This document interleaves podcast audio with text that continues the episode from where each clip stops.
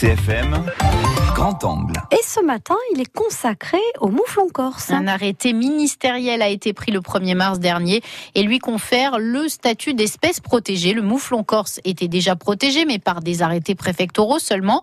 Et son nouveau statut aujourd'hui renforce les moyens qui peuvent être mis en œuvre pour essayer de préserver au mieux cette espèce emblématique de l'île. Grand angle signé Christophe Giudicelli.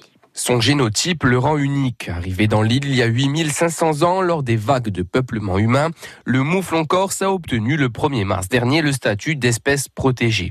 Éric Ancène, délégué interrégional de l'Office national de la chasse et de la faune sauvage. On va pouvoir démultiplier un grand nombre d'études. On va pouvoir euh, mettre en place certainement des plans nationaux d'action pour cette espèce. Elle est protégée aujourd'hui, c'est très bien.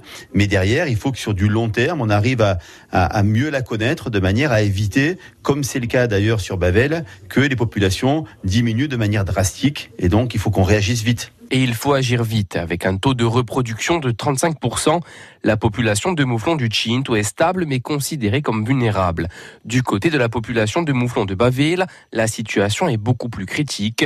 Pierre Benedetti, responsable régional de l'ONCFS. Le nombre de groupes euh, est en très forte baisse. Ceci est couplé par un indice de reproduction extrêmement faible, qui n'est que de 20%. Des naissances en baisse et des mouflons en mauvaise santé, très souvent infestés de parasites. C'est le constat que fait également Stéphane Mondoloni, coordinateur de la mission Mouflon pour le parc naturel régional de Corse. On a constaté qu'il y avait effectivement des naissances, forcément à période mai-juin, mais très peu de survie, et notamment un crash au niveau des naissances euh, constatées au septembre-octobre. On n'a pas encore identifié tous les paramètres, c'est multifactoriel, mais il semblerait aussi que le fait que les femelles qui sont euh, allaitantes soient dans un état physiologique, justement du, du fait de cette faible ressource alimentaire, de ces dérangements, etc.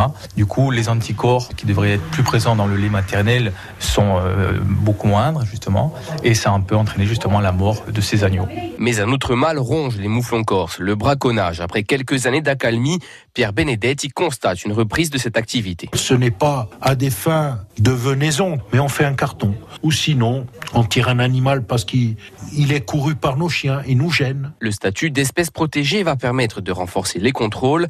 Pour tenter de sauver le mouflon corse, le parc naturel a procédé au début des années 2000 à des captures.